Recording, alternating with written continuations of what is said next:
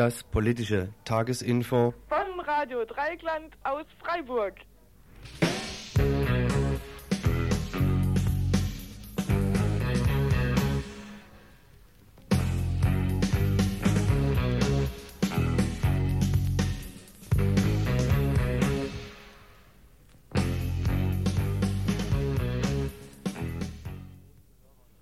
Hallo liebe Hörer und Hörerinnen, hier ist das Mittwochsinfo vom 14.02.1990.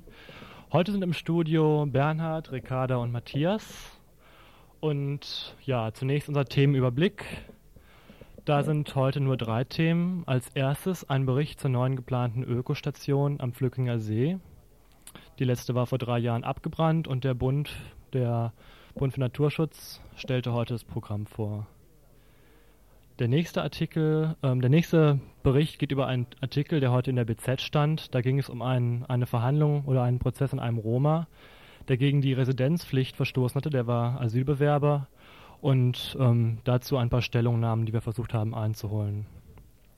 Als drittes kommt ein Interview mit einer Vertreterin des ANC, der südafrikanischen Befreiungsbewegung, zum, zur Freilassung von Nelson Mandela. Ja, und nur drei Berichte haben wir heute, weil wir keine Lust hatten, uns einem irren Stress auszusetzen und dann doch wieder alles nur halb zu machen. Und wir hoffen, dass uns die drei Sachen, die uns, ähm, die wir gemacht haben, dass die uns gelungen sind. Falls ihr das Gefühl habt, dass die uns auch nicht gelungen sind, könnt ihr uns ja anrufen. Und zwar unter der Nummer 31028 und uns sagen, ja, was ihr daran schlecht fandet, was ihr gut fandet, was ihr meintet, was wir besser machen könnten und vielleicht, wie euch überhaupt dieses Info, wie es ist, gefällt. Und weil wir heute so wenig Beiträge haben, fangen wir erstmal an mit ein bisschen Musik.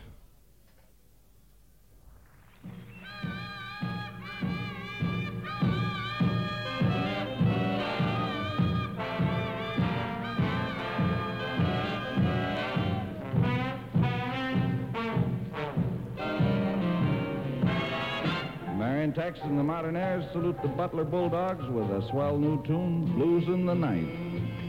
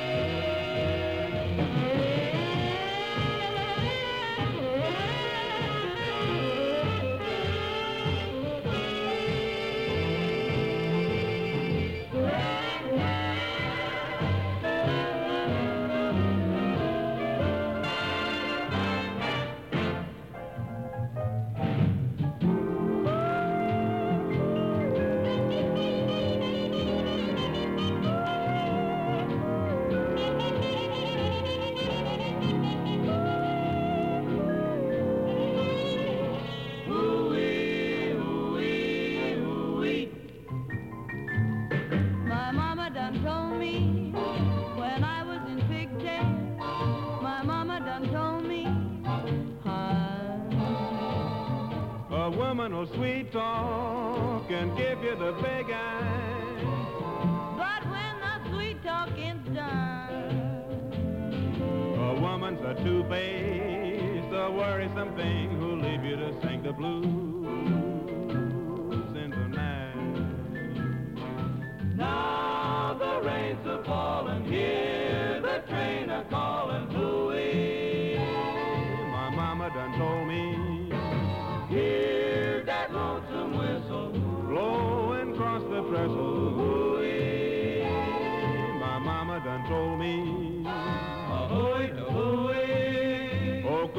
clack, echoing back the blues in the night.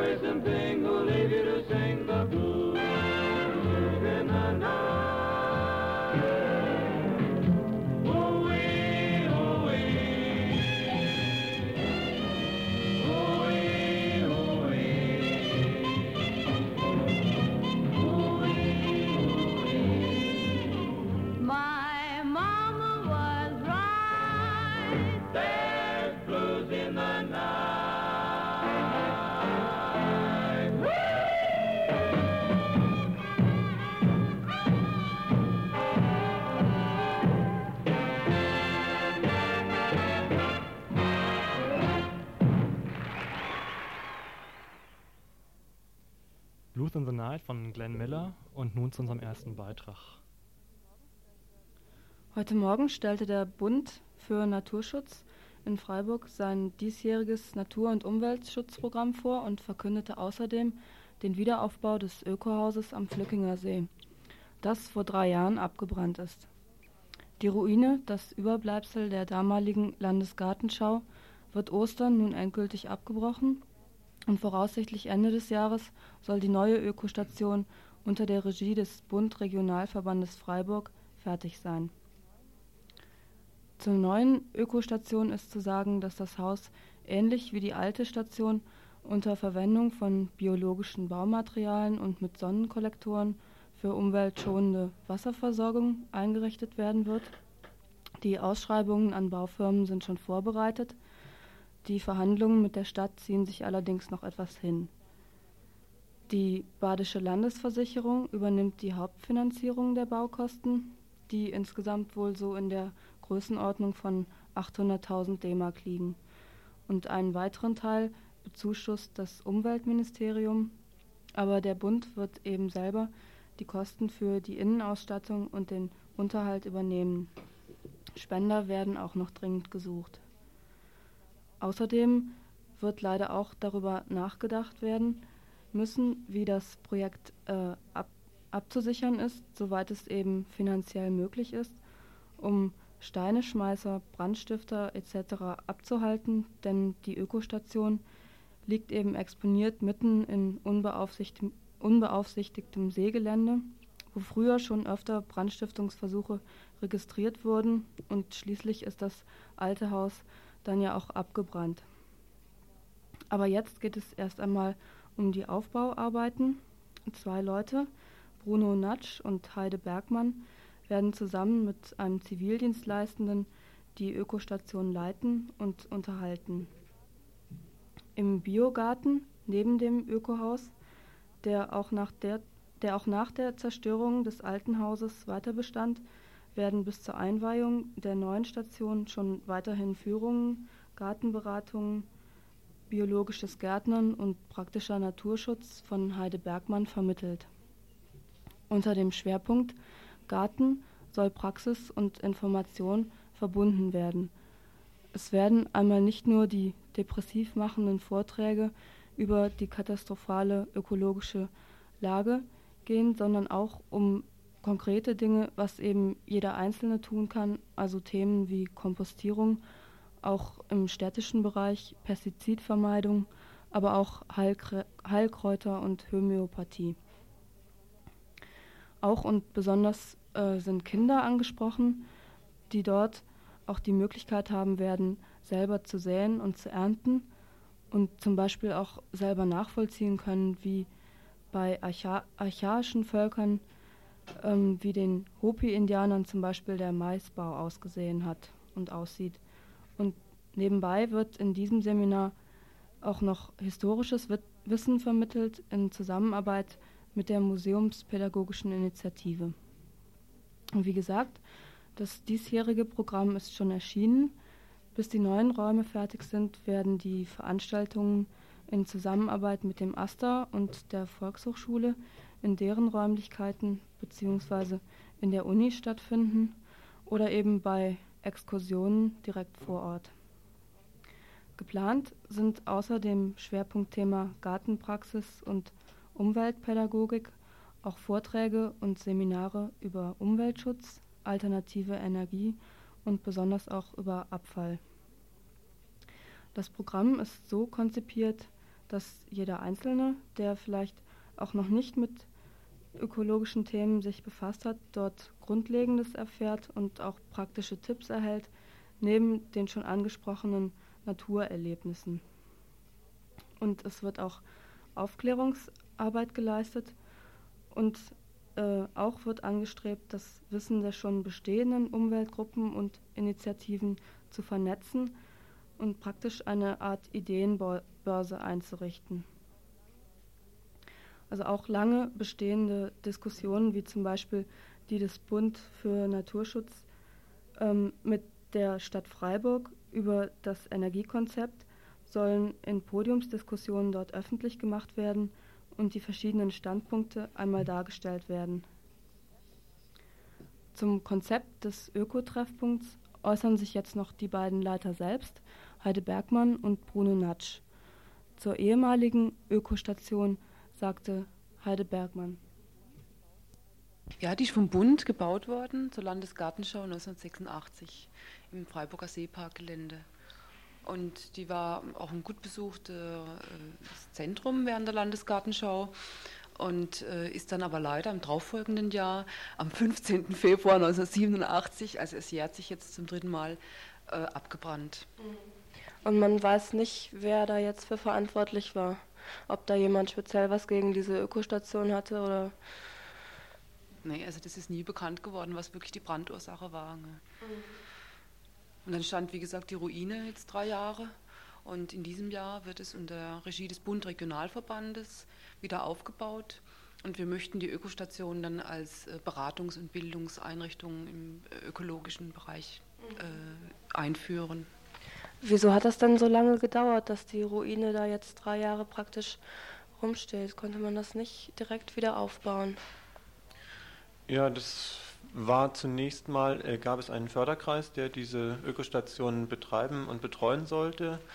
Und in dem Förderkreis gab es verschiedene Interessen, die sicherlich auch dazu geführt haben, dass das sich verzögert hat. Zum anderen war es äh, im Eigentum des, der Landesgartenschau, so viel ich in Erinnerung habe, und ist dann an die Stadt übergeben worden. Und da gab es jetzt also zwischen äh, der, Land, der Gesellschaft äh, Landesgartenschau und der Stadt äh, ja, soll man sagen, äh, Hin- und Hergeschiebe der Kompetenzen. Wer baut wieder auf und wer ist verantwortlich für das Ganze? Und das hat es nun leider dann auf drei Jahre verzögert.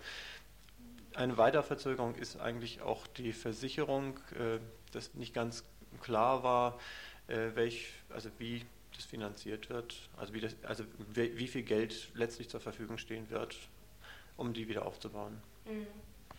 Und ähm, da gibt es jetzt verstärkte Maßnahmen, irgendwie das Ding irgendwie zu sichern dann, damit sowas einfach nicht nochmal passiert, weil es ist ja sehr abgelegen da. Wir wollen versuchen, was in unserem finanziellen Rahmen machbar ist, um das abzusichern. Äh, dort also dann Wächter zu installieren, Infrarotwächter oder dergleichen und äh, vielleicht auch eine Leitung zu legen zu den einzelnen Personen, die damit betreut sind, falls jemand einbricht, dass wir dann schnell vor Ort sind. Aber viel kann man dort nicht machen. Das ist halt ein unbewachter Platz da draußen. Und da wird man schon damit rechnen müssen, dass das eine oder andere passiert. Vielleicht, äh, ja, dass man das äh, ab und zu bewachen lässt, lässt oder so in Hochzeiten, also im Sommer oder sowas. Und Jetzt würde ich gerne nochmal fragen, ist das Konzept dasselbe wie früher oder gibt es da grundlegende Unterschiede oder Verbesserungen vielleicht? Das Konzept hat sich äh, erweitert, in dem Sinn, dass wir also die Bereiche ähm, Umweltberatung, also Abfall- und Energieberatung oder Beratung im biologischen Gartenbau, äh, dann äh, Veranstaltungen äh, zum Thema Naturschutz, äh, Umweltpädagogik, ähm, äh, Abfall, habe ich schon gesagt, eben dort, diese Veranstaltung wollen wir dort durchführen. Und wir sprechen jetzt einerseits eben auch Abfallberater oder Umweltberater an, die also in dem Bereich schon arbeiten. Auf der anderen Seite einfach jeder Mann oder jede Frau äh, und wollen gemeinsam äh, Alternativ Alternativen entwickeln. Also zum Beispiel jetzt Hausmüllkompostierung. Was kann jeder Einzelne machen? Wie kann er die Mülldeponien entlasten, indem er also zu Hause in seinem Garten selber kompostiert? Mhm. Als Beispiel. Und die Schwerpunkte jetzt äh, Gartenbau, das bleibt praktisch ähm, über längere Zeit dann weg, das ja dasselbe Rahmenprogramm oder es wechselt es dann vielleicht jedes Jahr oder ist es schon überhaupt so langfristig geplant? Weil das Programm für dieses Jahr liegt ja jetzt vor. Mhm. Also gerade äh, wenn du das Thema Gartenbau ansprichst, äh, ich habe ja den Garten äh, seit 1987 an der Ökostation betreut. Also der Garten, der hat weiter existiert, neben der Ruine. Und mein Programm war schwerpunktmäßig Pestizidvermeidung im Garten, Kompostierung und dann die Arbeit mit Schülern und Fortbildungsveranstaltungen für Lehrer und Kindergärtnerinnen. Ja, dann vielleicht abschließend wollte ich gerade noch ähm, fragen, wie das mit der Finanzierung aussieht. Ist der Bund da hauptverantwortlich für, für die Kosten? Also der die Ökostation gehört der Stadt und die Stadt baut sie wieder auf. Der Bund ist der Betreiber dieser Ökostation. Die Kosten, die anfallen, die Hauptkosten trägt die Gebäudeversicherung.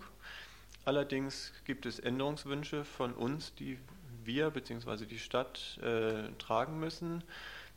Dann gibt es äh, den Betrieb, der zu finanzieren ist und auch die, den Unterhalt der Ökostation selber über die Jahre, sodass wir finanziell doch relativ große Lücken haben und äh, ja eigentlich auch darauf angewiesen sind auf Spender und vielleicht auch Paten, die äh, regelmäßig äh, Zusagen machen, ein paar Mark zu, äh, jährlich zu spenden. Ja, wer sich für das Programm der Ökostation 1990, das eben noch in den Ersatzräumen stattfinden wird, bis das neue Gebäude fertig ist, interessiert, erhält es beim Bund Regionalverband in der Wilhelmstraße 24a in Freiburg. Das sind also 37 Veranstaltungen, auf die wir dann auch nochmal im Einzelnen hinweisen werden. Ja, außerdem wird noch extra darauf hingewiesen, dass die Ökostation nicht nur bundintern ablaufen soll, sondern alle, die sich für Umwelt und deren Schutz interessieren, können sich dort treffen und Initiativen haben die Möglichkeit, dort auch eigene Veranstaltungen durchzuführen.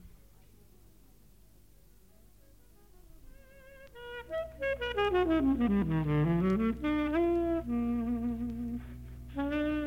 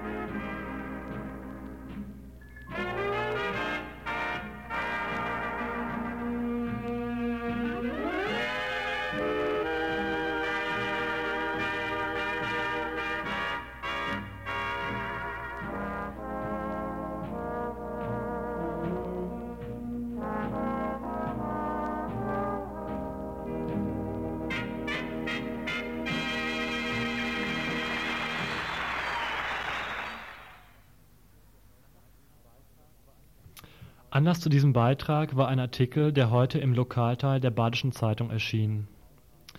Was uns an diesem Artikel auffiel, war nicht in erster Linie der Tatbestand der Verurteilung eines Roma zu vier Wochen Jugendarrest durch die Jugendkammer Freiburg, sondern die Art und Weise, wie dieser Tatbestand dargestellt wurde.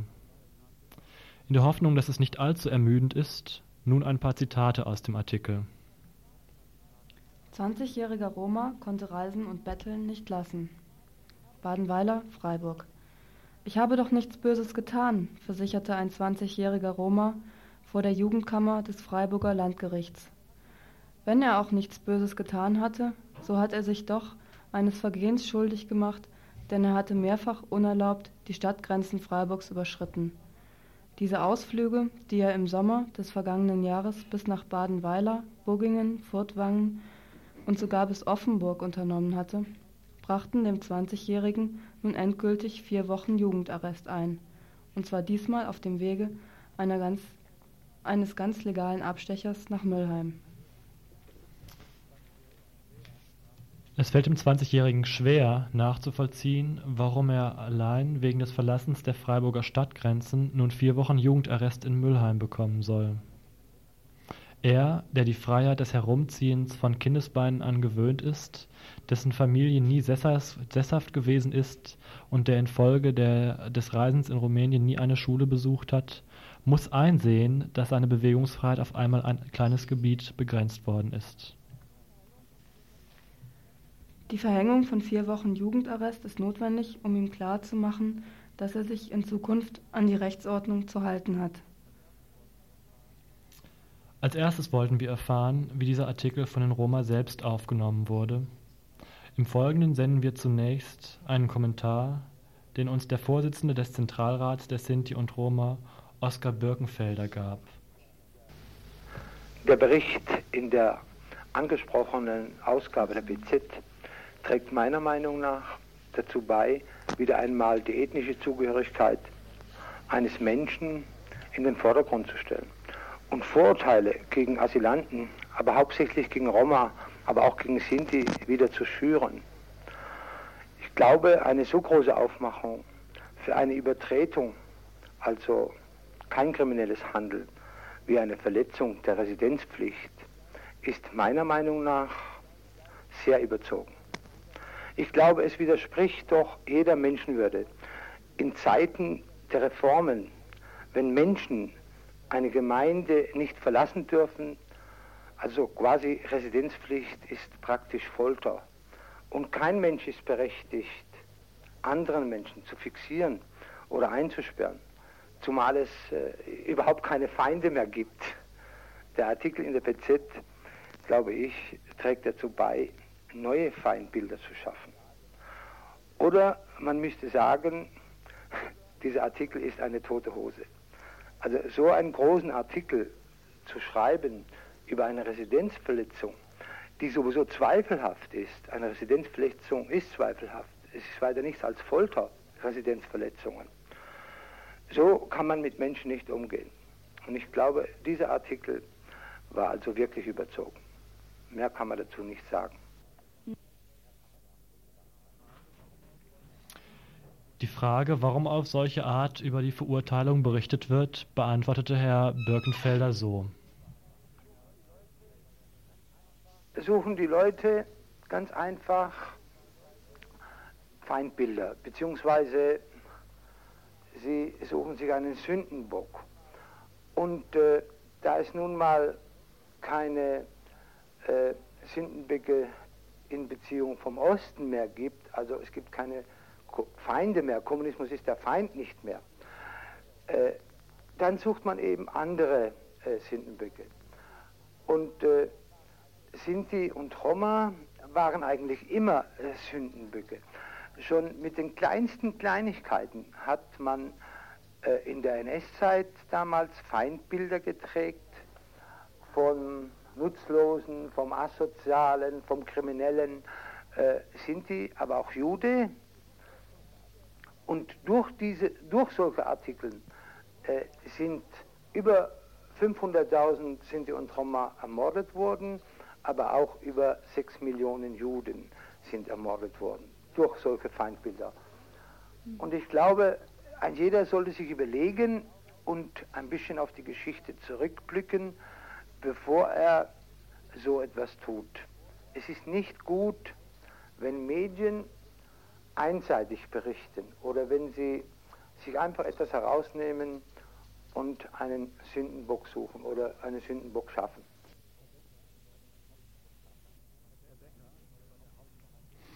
Herr Becker, der bei der Hauptverhandlung gegen den 20-jährigen Roma den Vorsitz hatte, wollte uns heute keine Fragen beantworten, weil ja ein Pressevertreter zur Verhandlung hätte kommen können. Dort hätte Möglichkeit bestanden, die Begründung des Urteils zu erfahren. Kritische Fragen hätte man dort allerdings auch keine stellen können, gell?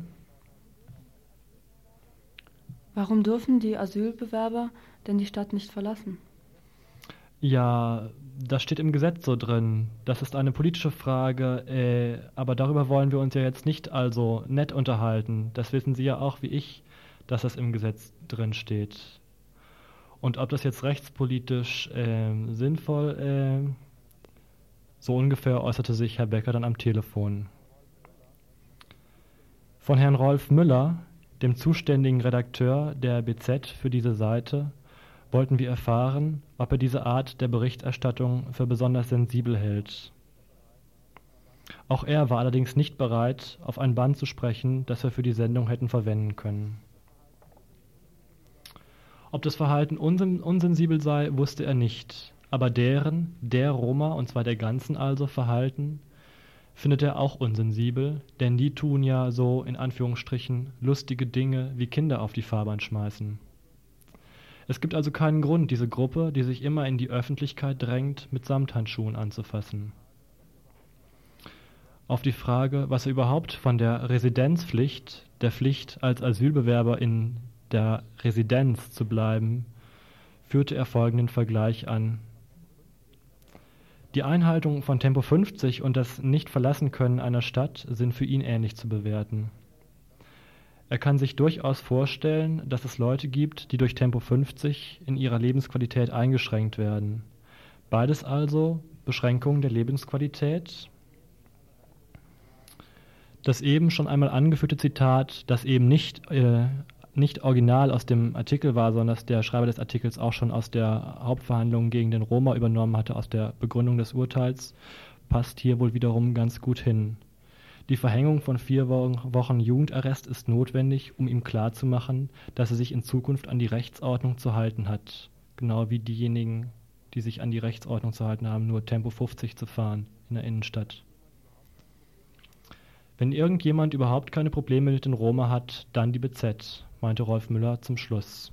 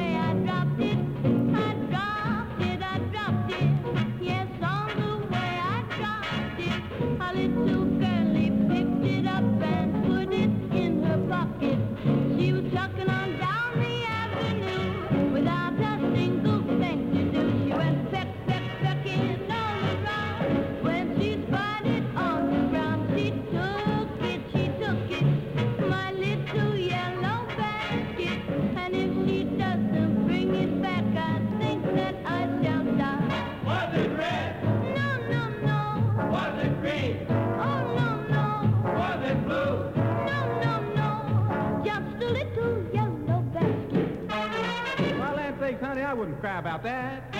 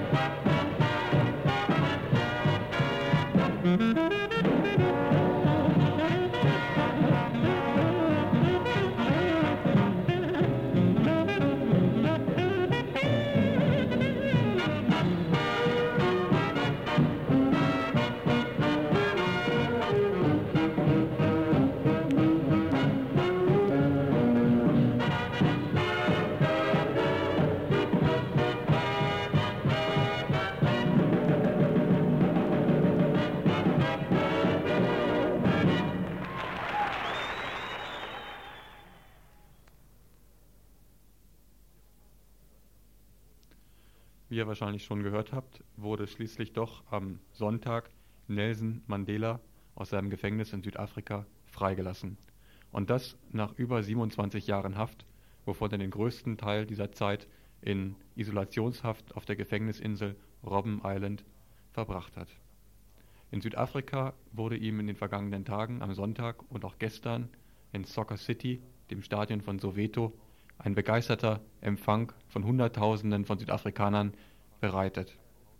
Nelson Mandela ist einer der wichtigsten, oder besser gesagt der wichtigste Führer des ANC, des African National Congress, der ältesten Befreiungsbewegung Südafrikas.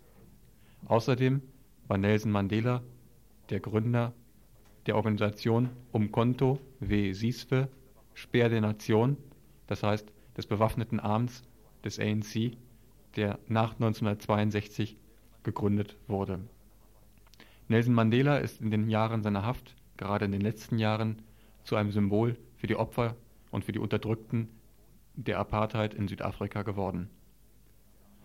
Jetzt im Moment gibt es für Mandela sicherlich viele Schwierigkeiten, den hohen Ansprüchen und den vielen Erwartungen, die an ihn gestellt werden, zu erfüllen. Auf der einen Seite drängen da sicherlich die Verhandlungen mit den Weißen, mit den Vertretern des Apartheid-Regimes, wie zum Beispiel Frederic de Klerk, der Vorsitzende der National Party, der Regierungspartei und gleichzeitig Regierungschef. Auf der anderen Seite gilt es, den Zusammenhalt der Schwarzen untereinander zu stärken und das heißt vor allen Dingen auch die verschiedenen Flügel des African National Congress zu einen. Zum Teil gibt es dort Kräfte, die mehr auf politische Lösungen drängen. Als Stichwort sei hier nur die sogenannte Harare-Erklärung des ANC genannt, in der politische Forderungen an die Regierung von Südafrika gestellt wurden. Zum anderen gibt es dort den Flügel, der mehr auf militärische Lösungen setzt. Darüber hinaus gibt es noch andere Probleme innerhalb der schwarzen Gemeinschaft von Südafrika. In der Presse zurzeit wird dort immer wieder das Problem Natal genannt. Natal ist eine Provinz im Südosten Südafrikas mit der Hauptstadt Pietermaritzburg. Dort gibt es einen Konflikt in dem sogenannten Homeland qua Zulu, das von dem konservativen Mangosuthu Buthelezi, mit Spitznamen auch Gatscha genannt, regiert wird. Buthelezi alias Gatscha ist Chef der Bewegung Inkatha, die in diesem Teil Südafrikas, in diesem Homeland, das Sagen hat. Hinzufügen muss man vielleicht, dass diese Homelands eine Politik Südafrikas darstellen, die Schwarzen in bestimmten Territorien Südafrikas zusammenzudrängen, wo sie dann dort unter bestimmten, oder sagen wir es ganz genau, unter schlechten, miserablen wirtschaftlichen Bedingungen ihr Leben fristen müssen und trotzdem in völliger wirtschaftlicher Abhängigkeit von Südafrika leben. Diese Bewegung in Kata, die dort also mehr oder weniger von, von Südafrikas Gnaden das Sagen hat, gibt es also mit dieser Bewegung gibt es einen Konflikt mit ANC-Anhängern in dem Territorium. In den vergangenen Tagen soll es bereits wieder 50 Tote gegeben haben. Der Konflikt, der Anfang der 80er Jahre offen ausgebrochen ist, hat in den vergangenen Jahren bereits schon über 2500 Tote gefordert. Verschiedene Versuche, durch Verhandlungen diesen Konflikt beizulegen, sind bisher gescheitert. Zum Teil, weil anscheinend Buthelezi, alias Gatscha, wenig Interesse daran hat, diesen Konflikt zu schlichten. Schließlich verspricht er sich ja dort, eine bestimmte Machtposition zu halten. Zum Teil aber sicherlich auch, weil der Konflikt inzwischen eine Eigendynamik gewonnen hat. Hoffnungen werden nun dort auch in dieser Hinsicht auf Mandela gesetzt, der immerhin auch von Buthelezi, alias Gatscha, geschätzt wird. Neben diesen ganzen Hoffnungen, die sich jetzt in Südafrika breit machen und auch in der ganzen Welt eigentlich vorhanden sind, darf nicht vergessen werden, dass das Apartheid-System derzeit noch weiter fortbesteht. Die entscheidenden Gesetze existieren nach wie vor. Es gibt in Südafrika immer noch viele politische Gefangene. Auch der Ausnahmezustand ist nach wie vor in Kraft. Trotzdem, das Signal, das die Freilassung Mandelas bedeutete, führte dazu, dass Maggie Thatcher, die Regierungschefin von Großbritannien, natürlich gleich lauthals für die Aufhebung der Wirtschaftssanktionen gegen Südafrika eintrat. Andere Länder waren da etwas zurückhaltender. Sogar US-Präsident Bush lehnt derzeit noch die Aufhebung der Wirtschaftssanktionen, die derzeit gegen das Veto von Reagan durchgesetzt worden waren, ab. Erst müsse Südafrika alle Forderungen, die, der, die das amerikanische Parlament an Südafrika gestellt hatte, erfüllen. Aber nun zuerst zu unserem Interview, das ich heute Morgen mit Frau Sanki Kongo geführt habe. Frau Sanki Kongo ist Generalvertreterin des African National Congress in Bonn.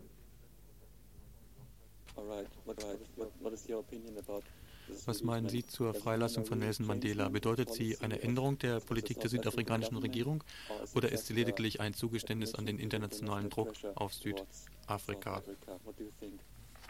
Uh, the, the release of Nelson Mandela has been brought about by pressure from the masses, the mass action from the people in South Africa.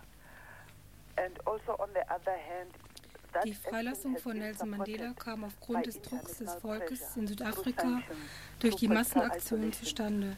Diese Aktionen wurden durch den internationalen Druck unterstützt, das heißt durch Sanktionen, durch politische Isolierung des, des Regimes, durch die Unterstützung für den African National Congress sowie durch die kompromisslose Haltung internationaler Organisationen, wie zum Beispiel der Organis Organisation für afrikanische Einheit, die Bewegung der Blockfreien und der Vereinten Nationen.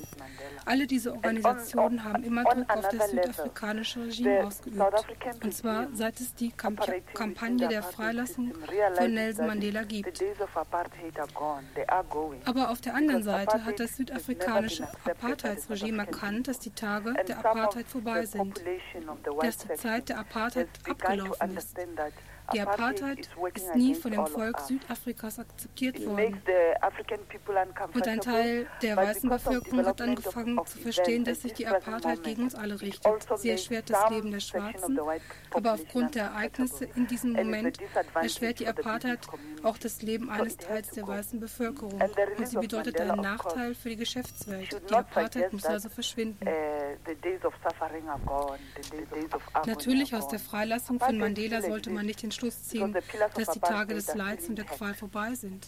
Die Apartheid existiert immer noch, denn ihre Grundpfeiler bestehen nach wie vor. Apartheid wird immer noch praktiziert der Population Registration Act, der Group Areas Act, der Land Act, der die Mehrheit der Bevölkerung vom Landbesitz ausschließt, der Internal Security Act, der die Schwarzen besonders brutal diskriminiert. All diese Gesetze sind immer noch in Kraft. Schwarze können immer noch verhaftet werden. Der Unterschied ist nur, dass sie jetzt innerhalb von sechs Monaten vor ein Gericht gestellt werden müssen. Aber das Prinzip der Verhaftungen gilt immer noch. Der Ausnahmezustand ist noch in Kraft. Einige politische Gefangene werden, im, werden sich nicht der Zugeständnisse erfreuen können. Denn wie der Clerk verlauten ließ, werden ihre politisch motivierten Aktivitäten weiterhin als kriminell angesehen. Das ist also die Situation, in der wir uns gerade befinden. Meinen Sie, dass der internationale Wirtschaftsboykott gegen Südafrika fortgesetzt werden sollte? Ja, er muss unbedingt fortgesetzt werden. Und wir rufen alle, die uns jetzt in dieser Angelegenheit unterstützt haben, dazu auf, für weitere umfassende Sanktionen gegen Südafrika einzutreten. Denn wie ich schon gesagt habe, nichts hat sich geändert, beziehungsweise nur ganz wenig von dem, was das Volk fordert und was die Menschen wollen.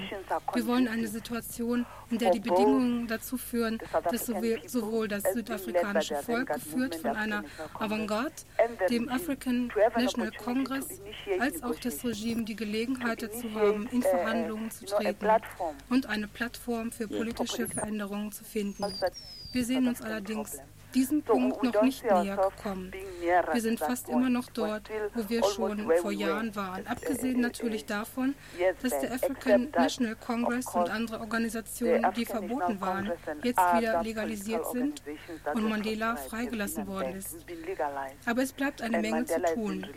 Bis Bedingungen entstehen, entstehen, unter denen wir alle ein normales politisches Leben führen können, um eine neue Gesellschaft zu schaffen, die nicht rassistisch sein wird, die eine Demokratie für alle umfassen wird und die nicht sexistisch sein wird. Eine Demokratie also, die das ganze Land mit einschließen wird. Wir wollen nicht, dass bestimmte Gruppen von Menschen in den Homelands leben müssen oder ihnen nur bestimmte Teile des Landes zugewiesen werden. Wir wollen ein Land, in dem wir alle ein Volk sind.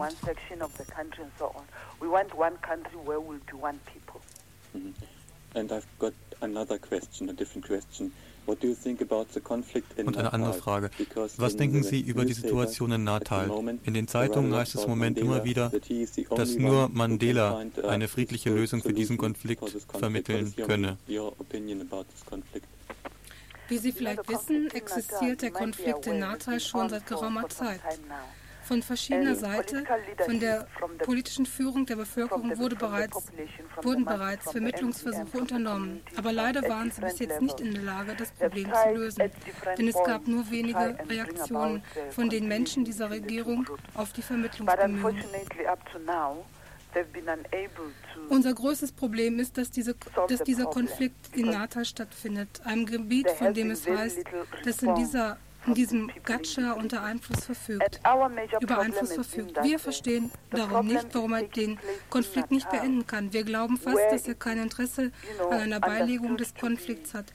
Denn wenn er wollte, könnte dieser Konflikt tatsächlich tatsächlich gelöst werden.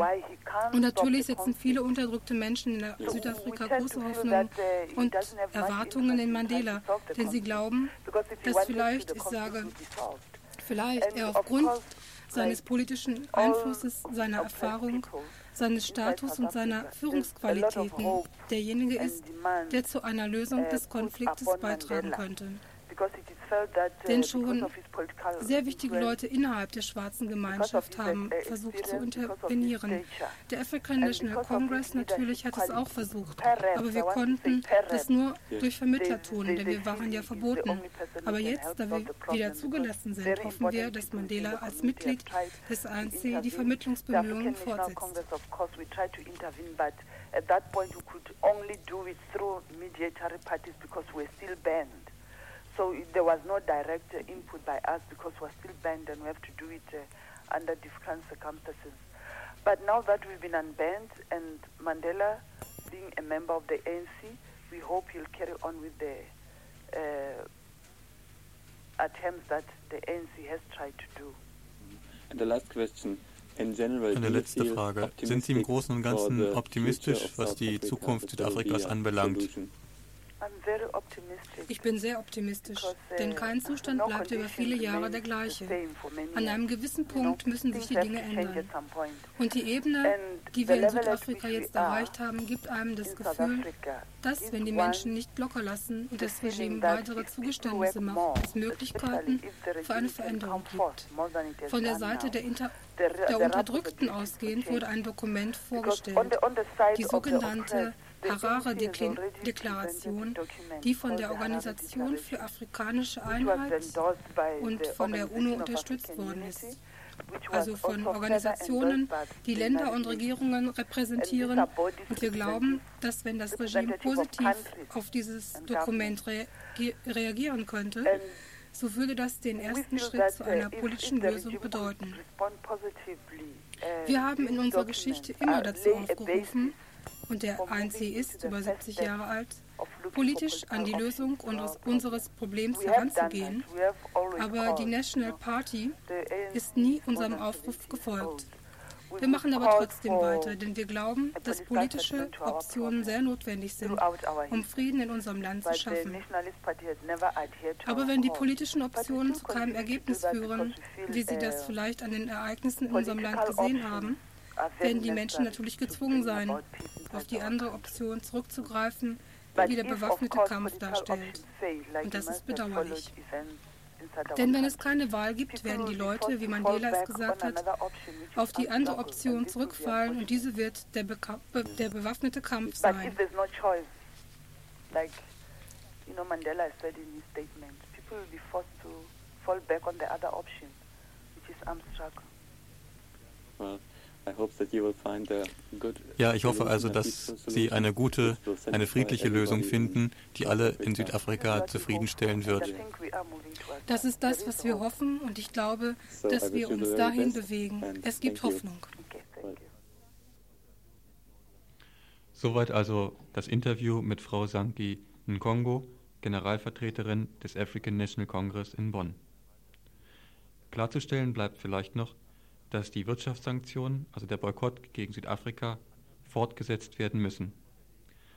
Anders ist der Weg zu einer politischen Lösung in Südafrika nicht möglich. Nur wenn international weiter Druck auf das Regime der Rassisten ausgeübt wird, werden diese sich gezwungen fühlen, mit den Führern der schwarzen und der anderen Bevölkerungsgruppen der Mehrheit, äh, die sie in Südafrika darstellen, zu verhandeln.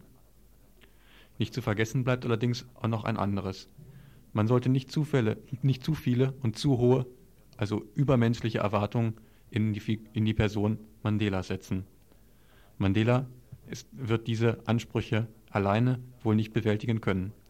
Auf der anderen Seite ist Mandela jetzt in Freiheit. Darüber sollte nicht vergessen werden, dass es noch viele andere gibt, die nach wie vor in den Gefängnissen Südafrikas sitzen.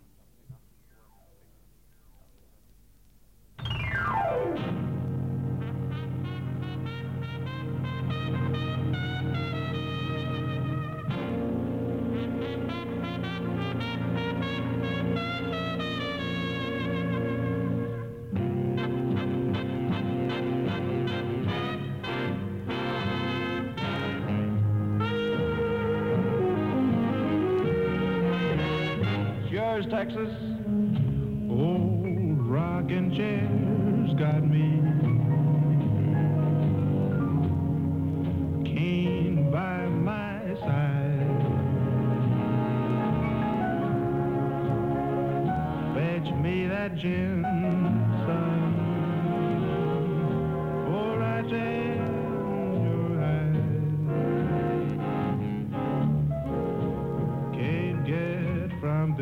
Cabin.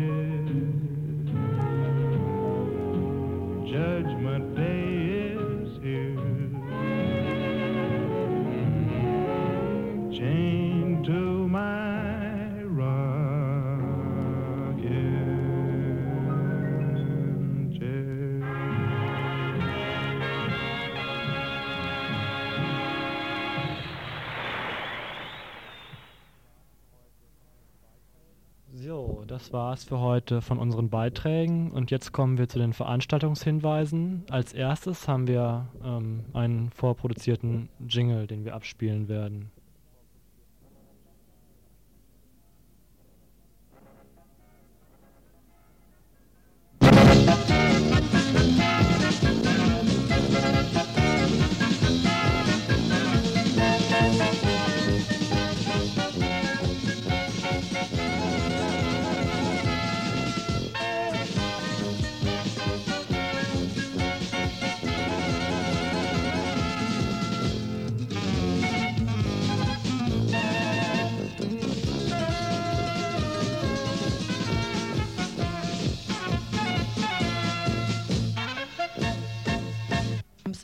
Den 17. Februar, findet in der Studentensiedlung Sundgauallee im großen Saal um 20 Uhr mit Eintrittspreis 5 Mark ein Fest statt.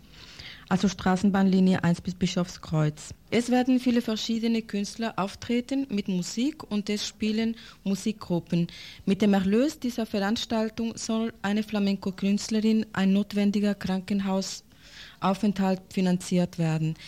Cecilia hat vor acht Jahren einen schweren Autounfall gehabt. Dabei wurde eine Gesichtshälfte zerstört. Für eine letzte Operation wurde ein Professor gefunden, der diese kostenlos durchführen wird. Für den Aufenthalt im Krankenhaus braucht Cecilia dringend eure Unterstützung.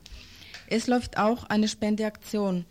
Wer diese unterstützen will, bekommt für 15 Mark eine Kassette mit sehr guter Flamenco-Musik. Diejenigen, die diese Kassette nicht im Radio sich abholen, gibt es die Möglichkeit, Einzahlung auf Raiffeisenbank Unterfingen 10 77007. Also Raiffeisenbank Gundelfingen 1077007. Nach Eingang des Belegs schicken wir euch die Kassette zu. Wir danken für eure Mithilfe und freuen uns auf euch beim Fest in der Studentensiedlung am Samstag, den 17. Februar.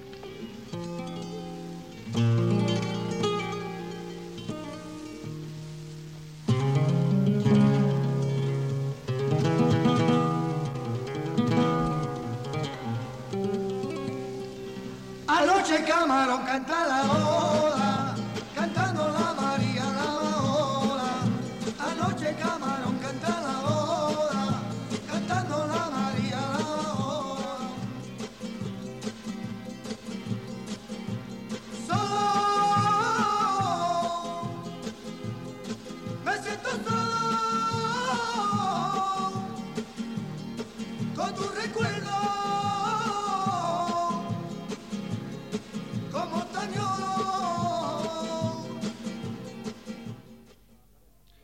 Ja, das war leider etwas laut am Anfang. Ich hoffe, ihr seid jetzt nicht alle irgendwie aus dem Stuhl gekippt und wenn ihr noch lebt, könntet ihr ja am Samstag hingehen. Jetzt möchte ich gerade noch die Titel absagen ähm, der Musik, die heute gelaufen ist. Ähm, das waren außerdem einem Titel, den ich schon angekündigt hatte, Solitude und A Tisket, A Tusket and Rocking Chair, alles von Glenn Miller und irgendjemand anders singt da noch, oder nicht? Genau, Ella Fitzgerald. Ähm, einen weiteren Veranstaltungshinweis für heute Abend im kommunalen Kino. Äh, da läuft die Vierban Viererbande von Jacques Rivette. Und haben wir noch mehr Veranstaltungshinweise? Ja, es gibt noch einen Film vom Asta im, in der Uni im Hörsaal 2004. Und zwar den Film Birdie, der auf dem Hintergrund des Vietnamkriegs spielt. Ja, das war's. Das Das politische Tagesinfo. Von Radio Dreigland aus Freiburg.